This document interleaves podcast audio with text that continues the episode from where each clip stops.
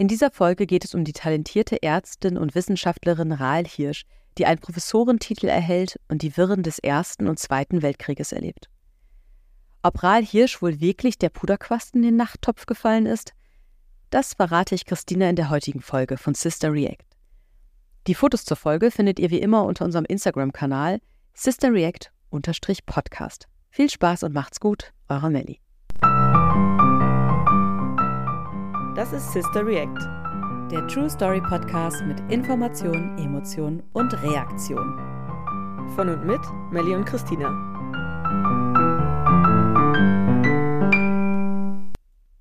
Hallo Christina. Hallo Melli, ich grüße dich. Ich grüße dich zurück. Salbe Cäsar. Ich glaube, diesen Witz habe ich schon mal gemacht, doch ich finde das immer so lustig, wenn du das sagst. Ich grüße dich. Das hört sich so schön freundlich an. Ja, ist es, ist es. Ich habe dir heute äh, mal wieder die Geschichte einer Medizinerin, also einer Ärztin, mitgebracht. Ähm, und dieses Mal handelt es sich nicht um die erste Ärztin irgendwie aus Deutschland oder sowas, aber einen erste Mal-Titel trägt sie trotzdem, aber dazu komme ich später. Und mhm. ich bin auf ihre Geschichte über einen Instagram-Kanal namens Black und Mieze gestoßen. Und worum es sich dabei handelt, das erzähle ich dir ebenfalls erst später. Soll ich dann später nochmal reinschalten oder? Nee, nee, du sollst jetzt schon zwischendurch zuhören. dann, äh, später aber bitte auch wieder einschalten. ähm, der Name dieser Medizinerin ist Rahel Hirsch. Und Rahel wird 1870, also wir befinden uns mal wieder so ein bisschen weiter in der Vergangenheit, in Frankfurt am Main geboren. Ihr Vater war Direktor einer höheren Töchterschule und deswegen ging Rahel dann auch dort zur Schule und erhielt so dann auch eine ähm, ja, längere Ausbildung, als das zu der Zeit äh, gewöhnlich war für Mädchen in Deutschland. Ich schicke dir jetzt auch direkt mal ein Bild von ihr. Da ist sie schon ein bisschen älter, als äh, sie zur Schule gegangen ist. Beschreib das doch mal, wie mhm. Al Hirsch auf diesem Foto aussieht. Es ist natürlich wieder ein etwas älteres Bild. Hast du schon gesagt, wann sie geboren wurde? Ja, 1870. Ach, sorry, da habe ich nicht richtig zugehört. Okay, ja, es ist ein Schwarz-Weiß-Bild. Ähm, sie steht seitlich, es ist ihre rechte Seite ähm, und sie guckt halt dann über die Schulter in die Kamera hat die Hände ähm, gefaltet in ihrem, vor ihrem Schoß, hat ein weißes Kleid an äh, mit so mittellangen Ärmeln, was also ein bisschen, also Oberkörper und Rock ist pläsiert, würde ich sagen, und der Ärmel, weiß ich nicht genau, wie man das nennt, aber nicht pläsiert. Also da ist so eine äh, vom Stoff eine Abweichung der Struktur und äh, in der Mitte trägt sie so ein ja, Art Gürtel, also es ist vernäht, aber ich weiß jetzt nicht, wie man das nennt. Eine Borte, keine Ahnung. genau. ähm, sie sieht recht freundlich aus, hat relativ starke Augenbrauen und eine Hochsteckfrisur, die recht typisch ist, also voluminös und so, so, so ein bisschen mit Mittelscheitel an den Seiten, so voluminös. Und wie gesagt, sieht recht ähm, freundlich aus, wirkt ganz bisschen schüchtern und der Hintergrund ist äh, in so einem gräulichen Verlauf, also oben etwas heller und unten etwas dunkler. Vielen Dank, das hast du mal wieder sehr schön beschrieben. Ich habe mich bei diesen Frisuren frage ich mich immer, wie die wohl so halten. Das sieht so locker, luftig aus. Ja, das stimmt. Und man sieht keine Ich würde sagen, ganz viel. Ja, wahrscheinlich ganz viel. Gab es da schon Haarspray? Oder so Haarwachs? irgendwas? Oder vielleicht haben wir sein. Ja, irgendwas, stimmt. Die haben ja auch, glaube ich, damals gar nicht so oft die Haare gewaschen können. Vielleicht ist vielleicht das, das das was so hält. vielleicht. genau. Genau, Rahel, ähm, die studierte dann nach der Schule zunächst Pädagogik. Denn Lehrerin war eigentlich so quasi der einzige Beruf, der gebildeten Frauen zu der Zeit eigentlich offen stand. Und sie arbeitete auch acht Jahre lang in diesem Beruf, der sie allerdings überhaupt gar nicht erfüllte. Denn eigentlich brannte ihr Herz für ein anderes Thema, das hatte ich am Anfang auch schon verraten, nämlich für die Medizin. Und in Deutschland wurden zu dieser Zeit ähm, Frauen aber nicht zum Medizinstudium zugelassen und daher ging sie in ein anderes europäisches Land. Was glaubst du, wohin zog es sie? Ich fand es ein bisschen überraschend. Ja? Ja.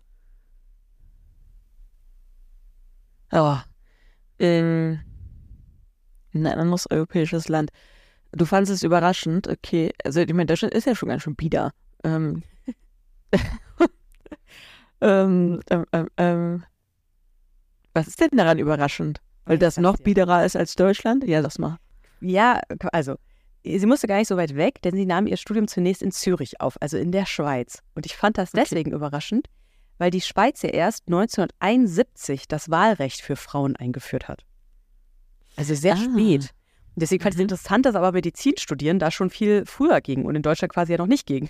Also in Deutschland erhielten Frauen erst ab 1900 sukzessive, sukzessive das Immatrikulationsrecht für Medizin.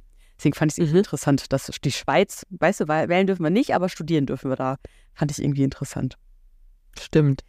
Genau, und es war aber in Deutschland so, dass einige medizinischen Fakultäten die Fortsetzung eines im Ausland begonnenen Studiums erlaubten und deswegen wechselte Rahl dann irgendwann nach Leipzig und studierte auch in äh, Straßburg ähm, und konnte so dann quasi auch in Deutschland weiter studieren. Ähm, und sie erhielt 1903 ihr Staatsexamen und auch die deutsche Approbation, war also auch in Deutschland berechtigt, als Ärztin zu arbeiten. Äh, Im Wintersemester 1904 legte sie dann ihre Promotion ab und wurde dann Assistenzärztin in einer der größten und bekanntesten Kliniken in Deutschland. Weißt du, welche ich meine, wenn ich das sage? Eine der größten und bekanntesten Kliniken. Ja, das ist die in Berlin. Und mir fällt, also ich denke, das ist die in Berlin und die hat auch einen Namen. Und jetzt fällt er mir wieder nicht ein. Und wenn es mit C. Ah, sehr gut. Du bist sehr nah dran. Ich sag dir den Namen. Ja. Charité. Mann, ja. Ja, die Warum? Manche Sachen fällen mir einfach nicht ein. Ich glaube, das ist immer der Druck, der herrscht. Der die herrscht. Das war jetzt mein Test für dich heute. Äh, genau, die Charité in Berlin. Ähm, und sie war ehrlich gesagt erst die zweite Ärztin überhaupt in der Geschichte der Klinik, die dort tätig wurde. Kennst du die Serie Charité? Die lief, glaube ich, auf ARD mit drei Staffeln. Nee, kenne ich nicht. Ah, die ist richtig gut. Kann man sich auf jeden Fall ja. angucken. Da geht es auch teilweise so ein bisschen um Frauen, also die dann anfangs halt eher als Krankenschwestern und sowas gearbeitet haben. Ähm, Rahl Hirsch kommt da auch nicht drin vor, aber es ist wirklich eine tolle Serie. Das ist mir nur kurz eingefallen bei dem Thema Charité. so, jetzt ja, dann gucke ich ja mal rein. Ja, guck mal rein. So, und jetzt beginnt Rahl als Assistentin von Friedrich Kraus an der Charité und sie widmet sich da auch stark der Wissenschaft und Forschung.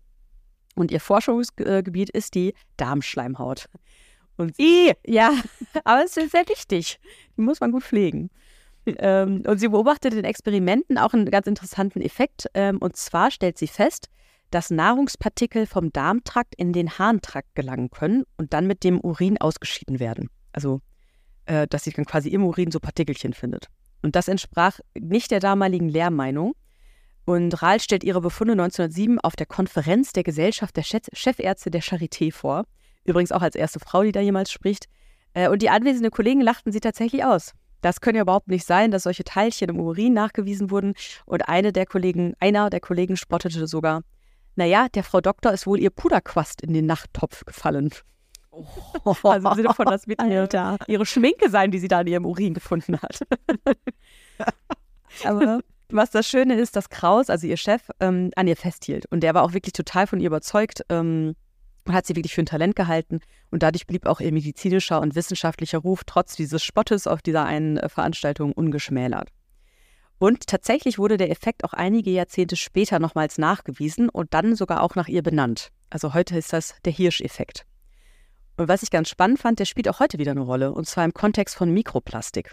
Also, dass es auch da erste Artikel und Studien zu gibt, dass der menschliche Körper Mikroplastik verarbeitet oder wir das verarbeitet und dass diese kleinen Partikel eben auch über den Urin ausgeschieden werden können. Und da spielt halt wieder dieser Hirscheffekt eine Rolle.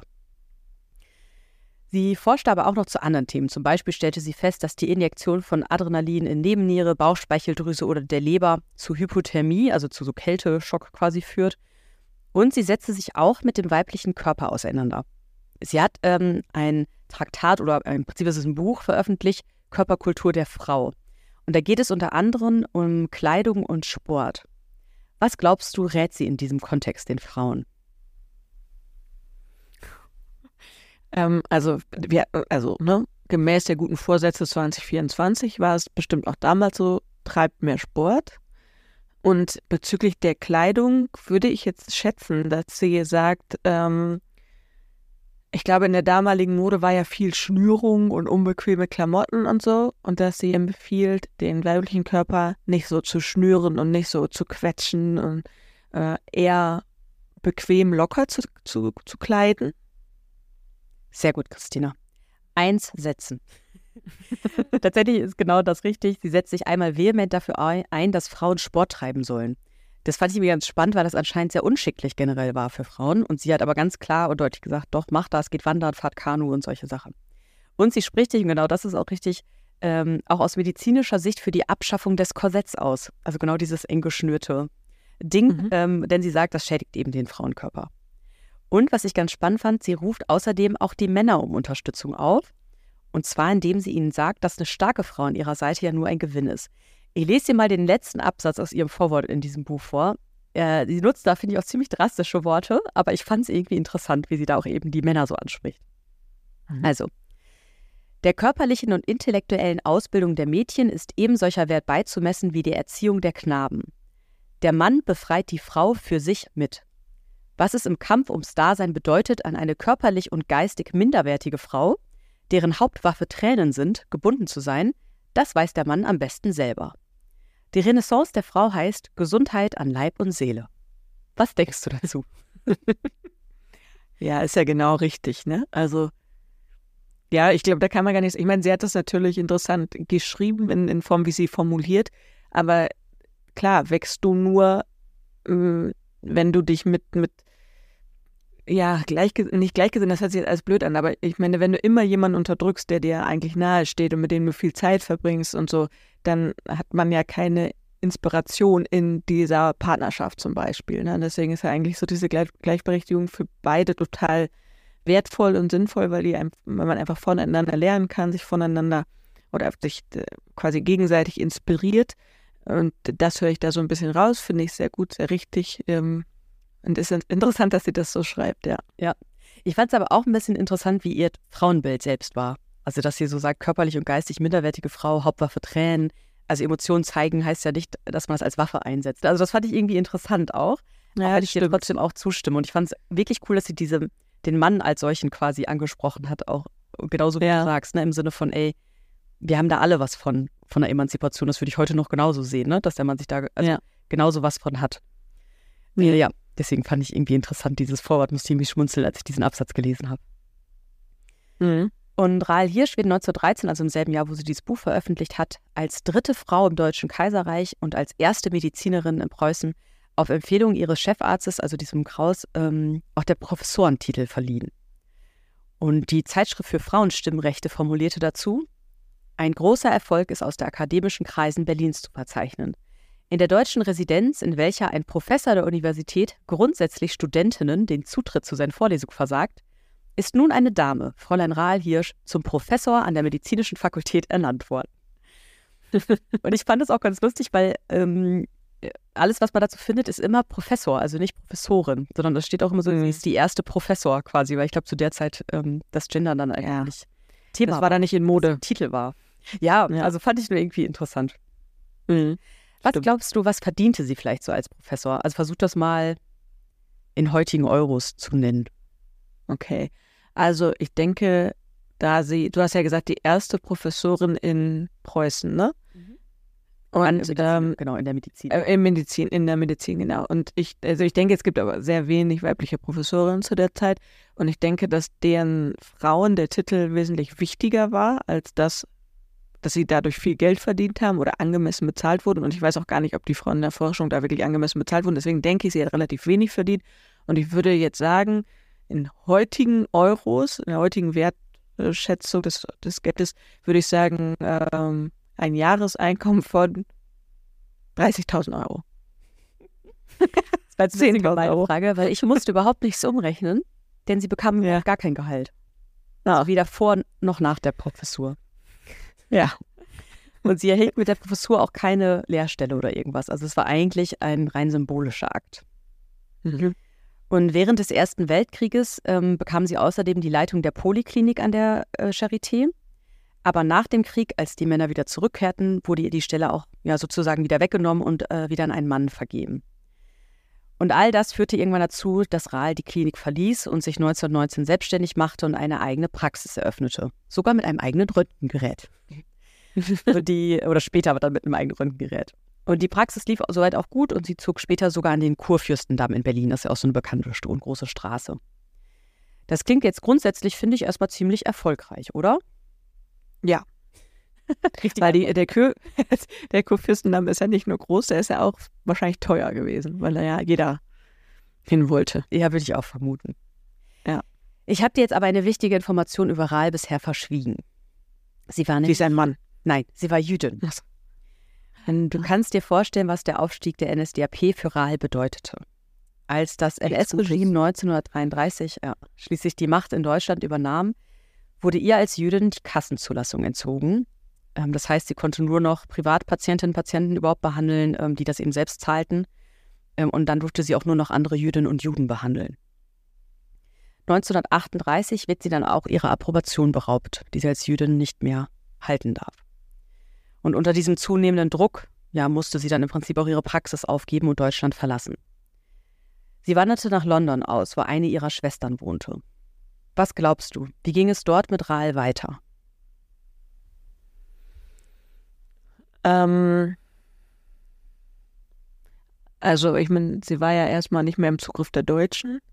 Deswegen würde ich jetzt vermuten, dass sie dort weiter als Ärztin ähm, praktiziert hat, also sich eventuell wieder irgendwie entweder selbstständig gemacht hat oder irgendeiner Gemeinschaftspraxis vielleicht gearbeitet hat.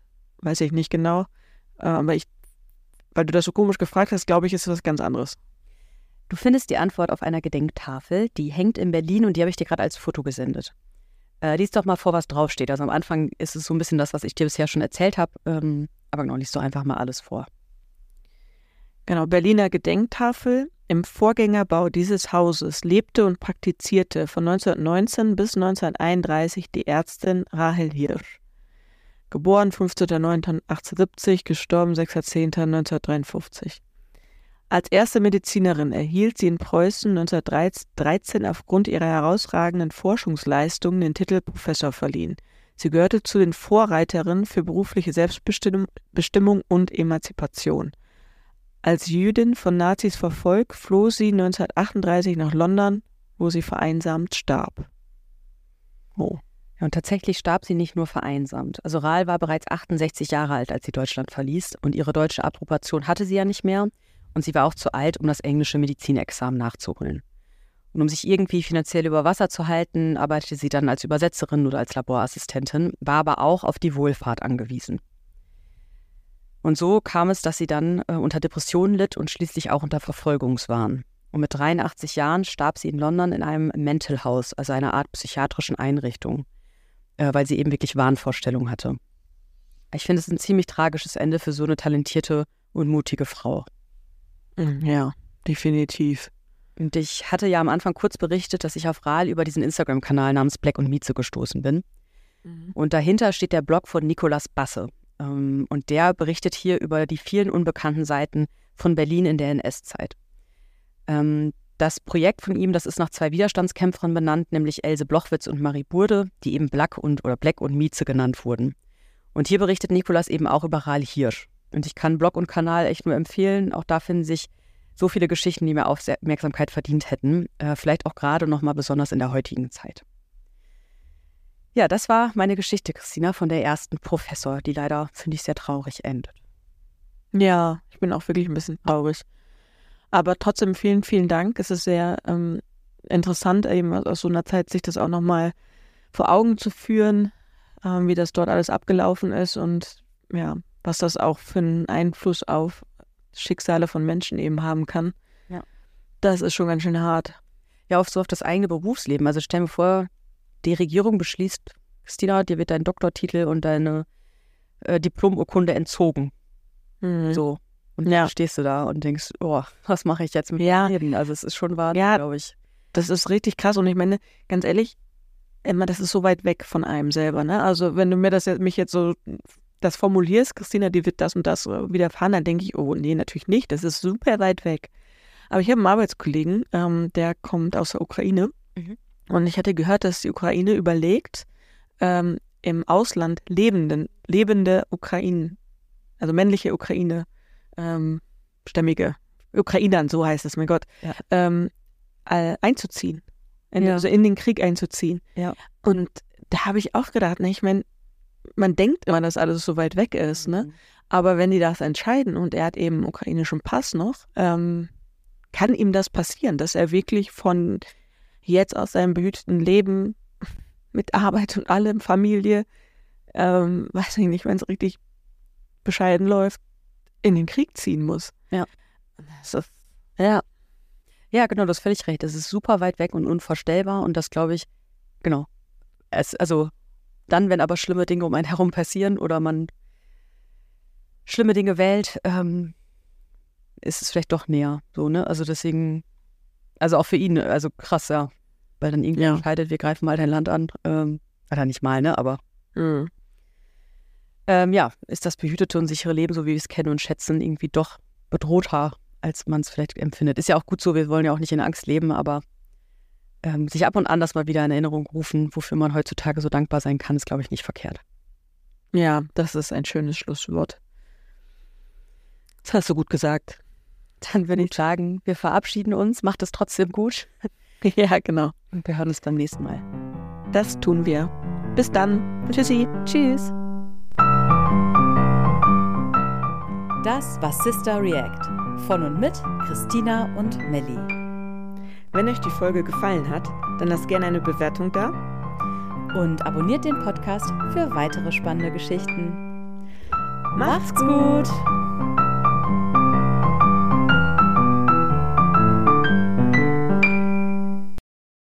Moderation Christina Tiso und Melanie Vogelpohl.